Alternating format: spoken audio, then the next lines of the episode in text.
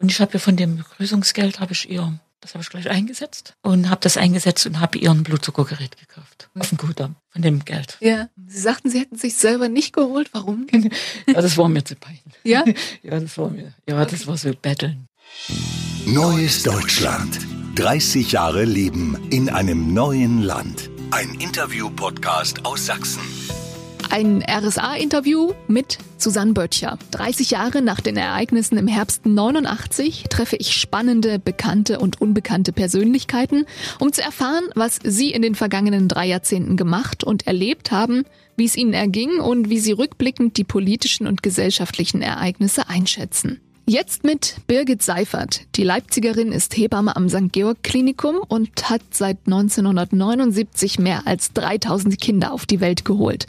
Unter anderem meine Tochter. Schon im Kreissaal habe ich Frau Seifert als besonnene, eher ruhige, aber unglaublich kompetente Hebamme kennengelernt. In unserem Gespräch habe ich so viele beeindruckende Punkte ihrer Biografie abseits des Berufs erfahren. In dieser Ausgabe erzählt Birgit Seifert, wie es zu DDR-Zeiten war, Verwandtschaft in Australien zu haben, warum sie ihre Stasi-Akte nie angefordert hat und welchen Unterschied die Wende in Sachen Kinderkriegen gemacht hat. Frau Seifert, was ist das für ein Gefühl, der Wegbereiter und Startpunkt für so viele Menschenleben zu sein? Das ist schon schön. Es war nicht immer einfach, aber schön. Gibt's, äh, wir sprechen ja jetzt über 30 Jahre Wende, gibt's für Sie einen entscheidenden Unterschied zwischen nach 1990 und davor, was das Kinderkriegen angeht? Ja, ja, das hat sich schon ein bisschen verändert. Das Kinderkriegen nicht direkt, Ja. aber der Ablauf hat sich geändert. Ja, wir war, haben in DDR-Zeiten, dadurch, dass wir so viele Kinder hatten, ja, wir hatten im Eidikon der Kleinklinik 2880 Kinder im Jahr. Das war für vier Seele viel. Ja. Ja, was wir jetzt 1200 weniger haben. Mhm. Ja, und haben dadurch eine, nicht so eine konservative Geburtshilfe gemacht. Mehr Homöopathie ist dazugekommen, Okay. dann die Ausbildung gemacht. Ja. Man hat Akupunktur dann kennengelernt. Mhm. Akupunktur. Ja. Ja, und ja, sonst, das Kinderkriegen direkt, direkt nicht, aber, aber, ja, es ist mehr konservativ, was denn ein schöner ist. Okay. Ja, und man hat nicht immer Zeit bei uns, aber man hat mehr Zeit als in DDR-Zeiten. Tatsächlich. Das Ja. hat sich also Hat sich weitestgehend schon- gebessert. Hat sich ein bisschen verbessert. Ja. Man hat nicht immer so viel Zeit gehabt früher. Mein meistes war im Dienst mal zehn geboten. In acht Stunden. In acht Stunden. Und das, ja, das gibt's jetzt nicht. Ja. Gibt's nicht mehr. Ja. Was aufwendiger ist, die Frauen sind anders. Erzählen Sie mal. Ja, die Frauen sind anders.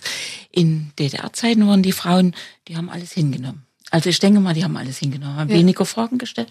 Die Frauen fragen mehr.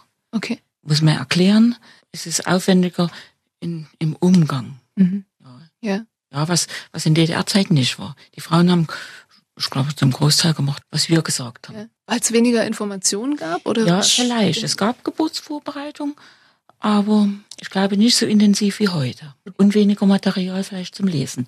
Jetzt, Ja. Es gibt ja viele, es gibt die Elternzeitschriften, es gibt Familie und Co. Es gibt so viele Zeitschriften, Mhm. die auch nichts kosten, wo man überall lesen kann. Dann kommt ja das Internet dazu, Ja. Google, Ja. ist nicht immer gut.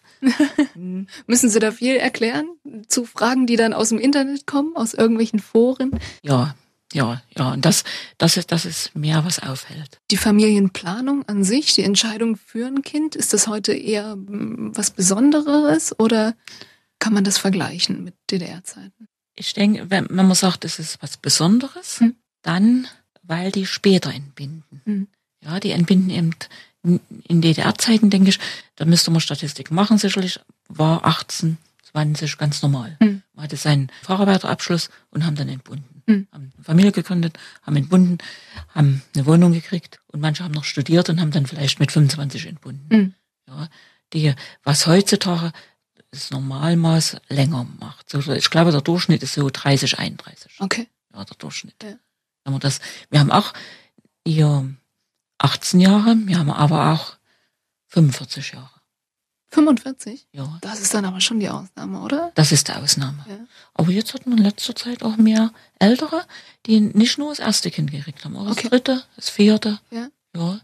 Wo sie, die sich jetzt wieder, was jetzt nach der Wende war, es war ja dann nochmal ein Knick 1995, 97, Hm. nochmal ein Knick in den Geburtenzahlen runtergegangen, weil viele weggegangen sind Ja, und jetzt entscheiden die sich eben dann wieder mehr fürs Dritte, weil sie eben sicherlich auch in unserer Region Arbeit haben. Wie haben Sie denn selber so den Sommer und Herbst 89 erlebt, als gerade hier in Leipzig viel passierte? Ja, man hat das verfolgt. Hm. Ja. Man hatte sicherlich auch ein bisschen Angst. Mhm. Was wird? Was wird? Ja, Ja. ja. Ich selber wäre sicherlich nicht nach dem Westen gegangen, Hm. weil, weil man ja nicht wusste, was wird, dass man eben, sieht man seine Eltern wieder. Ja. Ja, Ja. kann man wieder zurück. Hm. Ja, aber sonst habe ich es erlebt, ja, ja, ein Stück Geschichte.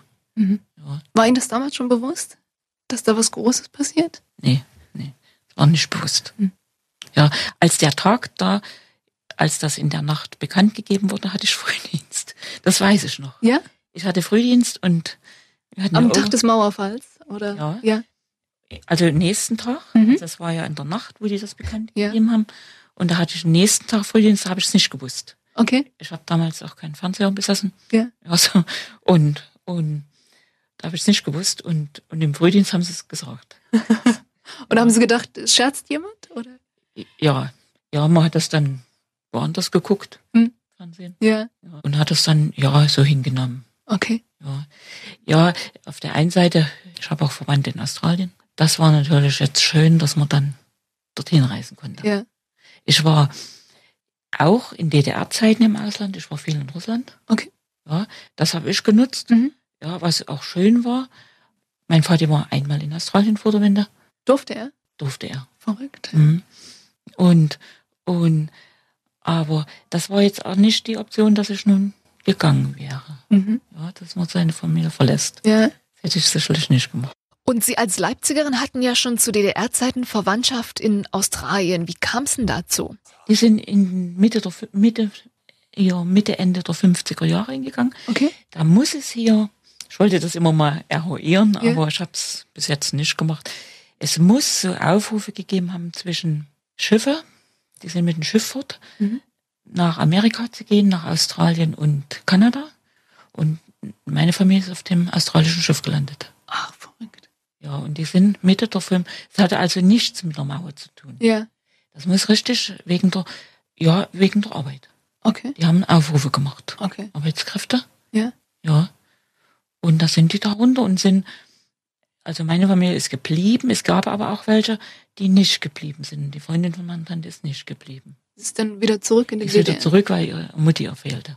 Okay. Ja. Okay, verrückt. Na, vielleicht weiß es ja einer unserer Hörer, wie das war. dann können wir es noch klären. Ja.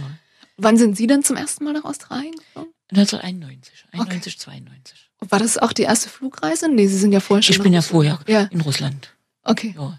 okay. Wie fühlt es sich an? Australien, 24 Stunden Flug wahrscheinlich? Nee, länger. Der erste Flug war länger, Okay. weil die hier nicht, das Reisebüro nicht so richtig wusste, wie man das wahrscheinlich bucht. Ja. Ja. Und ich wollte gar nicht so viel umsteigen steigen und dann kam Leipzig, Frankfurt, Frankfurt, Chicago, Chicago, Los Angeles. So rum sind Sie geflogen. Ja, so das, weil mein, das ist gewesen, weil mein Onkel mir gesagt hat, ich, was ich von eine Fluggesellschaft nehmen soll. Und da hat er mir ein paar aufgeschrieben und Ja. denen gesagt, die oder die Fluggesellschaft, die. Und das war unter anderem Air Neuseeland. Okay. Und dadurch bin ich so rumgeflogen. Ja. Und da waren das 27 Stunden Flug und 39 Stunden unterwegs. Mhm. Ja. Aber dann gleich die großen Metropolen gesehen, ne? Ja, die wohnen ja in Sydney, in der Nähe von Sydney. Also es gehört zu Sydney, es ist ein Stadtteil von Sydney. Ja. Carraway. Und in Cairns oben im Mhm. Norden, im Melbourne unten. Ja. Ja, also die ganze Ostküste. Okay. Das Ja. beim ersten, bei der ersten Reise. Bei der ersten Reise, da war ich sechs Wochen. Okay. Und äh, haben Sie hier gebucht in Leipzig die Reise, weil Sie gerade Ja. sagten, die waren ein bisschen überfordert? Ja, die waren hier ein bisschen ich. Das hatte nie einer gebucht. Damals noch nicht so richtig, glaube Ja. ich. Weiß Ja. Jedenfalls haben die mir das so zusammengestellt. Und Ja. wahrscheinlich immer mit dem Gedanken, Wahnsinn, dass ich das noch erleben kann, oder? Ja, ja, das ja. Also, es erlebt ja nicht jeder. Hm. Ja, das ist, ist ja schon eine Strecke. Ja. Ja, also ich habe das auch immer genossen. Hm. Ja, ich hab, bin auch wandern unten gewesen mit Bekannten, Mhm. dann auch noch. Die haben ja auch Freunde, die ich kennengelernt habe. Und da waren auch Wanderfreunde drunter. Ja. Ja. Und, und da sind wir auch richtig im Busch wandern gewesen mit Rucksack und Zelt. Ja. Ja, und auch übernachtet im, im Busch. Krass. Ja. Das war, ja, das war schön. Bei den Aborigines? Ja, da war ich dann fünf- 95. Hm. Da habe ich eine Tour durchgemacht mit dem Bus. Sydney, Melbourne, Adelaide, Cooper Patty, Mhm. Alice, ja, Alice Rock, einschließlich Olgas und Kings Canyon. Ja. Das ist dort in der Nähe. Und dann Alice Springs. Zurück zu wieder von Alice Springs nach Adelaide. Mhm. Brocken Hill, das sind die Flying Doctors. Ja. Das wollte ich unbedingt sehen. Ja. Und Sydney. Wow. Ja. Und da haben Sie sich schon zu DDR-Zeiten mit beschäftigt? Ja, mit, äh, wir hatten ja, Australien? ja, waren auch mehrmals hier, Mhm. waren auch Bekannte hier. Wir hatten immer Kontakt, Okay. ja, und hatten Karten geschickt, hatten, hatten Briefe geschrieben. Ja. Ja, ich habe ja auch Cousinen und Cousins und, und, und Briefe geschrieben. Also Australien war für mich immer da. So Plüschtiere geschickt. Ja. Also so, so Koalabären. Koalabär. ja, ja, geschickt. Mhm. Wie, la- wie oft waren Sie jetzt insgesamt schon da? Fünf. Fünfmal. Fünfmal. Wow. Ja, ich war dann 97, 98 nochmal unten. 95, 97, 98, 2000 zur Olympiade. Ah, cool. Ja. Das wollte ich aber gerne, weil ich das Dorf so wachsen gesehen habe. Hm. Das Olympische Dorf? Ja, Ja. die Homebush Bay. Ja. Das ist ja ein Stück weg von, ja, nordwestlich von Sydney. Mhm. Und das habe ich so wachsen sehen. Hab, war auch zur Schwimmveranstaltung und war auch 97, ich glaube 98 war das zur Kurzbahn-WM Mhm. mit hier unten. Und, und da war dieses Aquatic Center schon offen. Ja. Das war das erste, was Fertig war? Fertig war. Hm. Und da hatten die die Kurzbahn-WM drin und dann habe ich das wachsen sehen. Ich, ja, ja, ich habe auch Baustellenfahrten gemacht, bisschen bekloppt, aber, aber, aber ich habe es gemacht. Ja. Ja, so die, wie das, wie, wie das aufgebaut haben. Ja. Ja, dort eine Baustellenfahrt war eine Steuer 5 Dollar. Nur das angeguckt. Ach, das war ein öffentliches Angebot. Ich Das dachte, Sie sind da illegal über die Nee, Baustelle. nee, es war öffentliches Angebot. Okay. Die haben da uns über die Baustelle geführt, Ja. wo was hinkommt, welches Stadion, welches Stadion dort, sind ja mehrere gewesen. Ja, Ja, cool. ja. Was waren noch für Reisen seitdem, seit der Wende? Auf den Philippinen, Mhm. dann Hongkong Ja. ja. und dann Europa. Vor der Wende bin ich auch mit dem Fahrrad bis Ungarn gefahren. Von Leipzig. Nicht ganz. Okay. Das, das wäre geschwindet. Bisschen Also, Zug. Bitte Zug, Okay. bitte Fahrrad, bitte Ja. Zug, bitte Fahrrad. Haben Sie mal Ihre Stasi-Akte angefordert? Nee, ich wollte es nicht. Okay. wollte es nicht. Ja. Ich wollte es nicht. Weil vielleicht stehen Namen drinne, die man kennt. Hm. Was macht man dann mit dem Ganzen? Hm. Das wollte ich nicht. Okay. Ja, was macht man dann mit dem, was man weiß? Ja, das ist, ja, man überlegt da schon, aber was mache ich damit dann? Mhm. Mit dem Ge- Wissen, was da drin steht. Ja. Ja, man muss ja damit auch leben. Und da habe ich gesagt, ich will das nicht.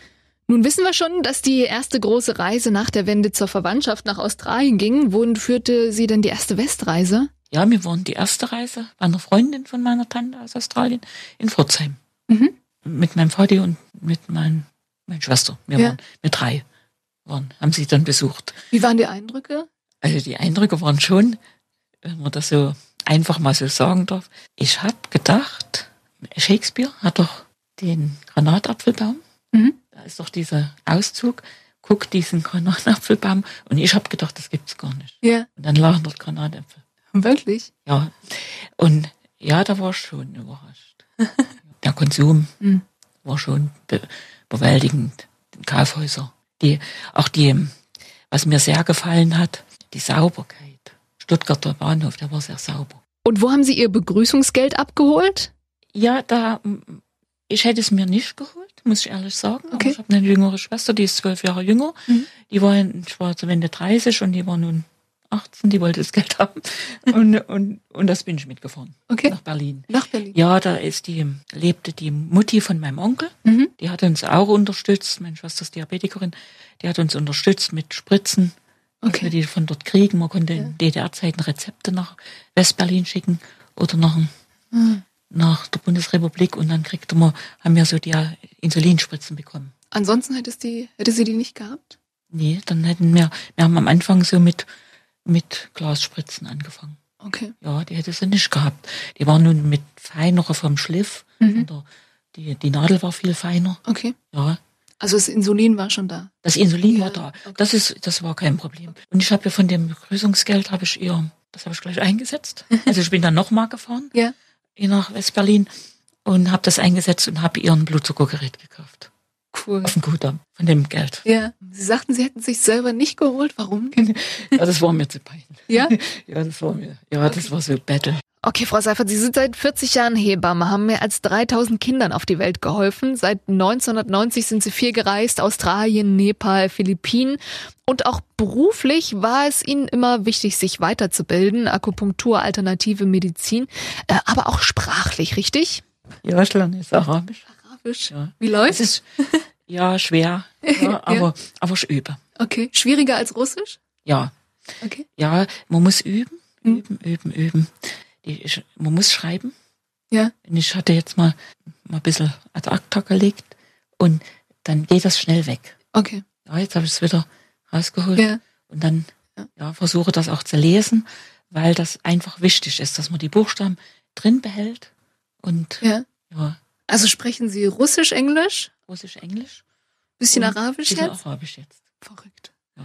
Wie reagieren die Frauen drauf, wenn, wenn sie Oh ja, merken, wenn dass sie ein jetzt- bisschen verstanden Wenn, wenn sie jetzt gar nicht reden, freuen die sich. Ja. Ja, weil man dann, äh, okay, Frau Hau ist, wie geht es dir? Okay. Und, und wenn sie das hören und, und dass ich mich vorstellen kann und nach ihrem Namen fragen kann Ja. und, und so rechts und links sagen kann, Hm. wie sie sich legen sollen. Ja, Ja, so, ja, oder was sie trinken wollen, das ist dann, sich. Ja. Ich denke schon, weil es dann, ja, weil sie dann sehen, man hat Interesse Mhm. für die Frauen. Ja. Nicht nur, dass man einfach entbindet, sondern dass man auch für die Frau Interesse hat und für das Kind. Zumal es ja ohnehin eine Ausnahmesituation ist, Ja. in der man dann ist. Ja. Und sie sind ja im Ausland, sind ja im Ausland viele Großfamilien und die fehlt ja dann. Manche haben dann, bringen dann Freundinnen mit, ja, oder die einen dann die Sprache dann übersetzen. Okay. Ja, aber das fehlt und da, ja, mache ich sowas gerne. Wahnsinn, Sie sind also voll ausgelastet in der Freizeit. Haben wir was vergessen, außer Sprache lernen, wandern, reisen? Viel mit dem Fahrrad wahrscheinlich Fahrrad, unterwegs? Ja. Ja? unterwegs. Ja. Nicht nur Ja. zur Arbeit und zurück? Nee, nicht nur zur Arbeit und Okay. zurück. Ja, ja, auch mal so. Frau Seifert, unsere Interviewreihe ist fast zu Ende. Ähm, die heißt bei uns 30 Jahre in einem neuen Land. Würden Sie das unterschreiben? Ja, bestimmt. Ja? Ja, Warum? weil es doch alles anders ist. Man hat zwar das Alte hier noch um sich drumherum, Mhm. aber es hat sich vieles erneuert. Mhm. Ja, was, was sicherlich nicht immer gut ist, aber auch, auch, man will sicherlich auch nicht zurück. Ich denke, wir sind ein Volk, was nicht immer in den Köpfen ist, Mhm. ist nicht in den Köpfen, aber wir sind trotzdem ein Volk. Was, was finden Sie, hat sich nicht so gut entwickelt? Was war zu DDR-Zeiten besser? Vielleicht der Zusammenhalt. Mhm. Ja, dass wir jetzt egoistischer sind, dass, dass die Häuser, in den Häusern, wo man wohnt, man sich gar nicht kennt. Mhm. Ja. Mhm. Dass man gar nicht weiß, wer dort wohnt. Ja. Und das war, glaube ich, in DDR-Zeiten nicht. Dass man sagt, ja, dass die, der Egoismus ein bisschen. Nicht in allen, auch sicherlich verschuldet, weil es nicht alles gab. Ja, man musste sich unterstützen Mhm. untereinander. Und fast alle so gleich waren. Mhm. Ja, jetzt ist, ist eben, ja, es darf nicht zu weit, sage ich immer, auseinandergehen. Mhm. Die Arm und Reich. Ja. Ja, wir brauchen diese Mittelschicht, muss erhalten bleiben. Mhm. Ja, der, der Großteil muss in der Mittelschicht sein. Und da geht das immer mehr auseinander, dass sie dann gucken, der fährt das Auto, der fährt das Auto, der hat die Wohnung, das Mist. So eine Neidgesellschaft. Ja, eine Neidgesellschaft, das darf nicht sein.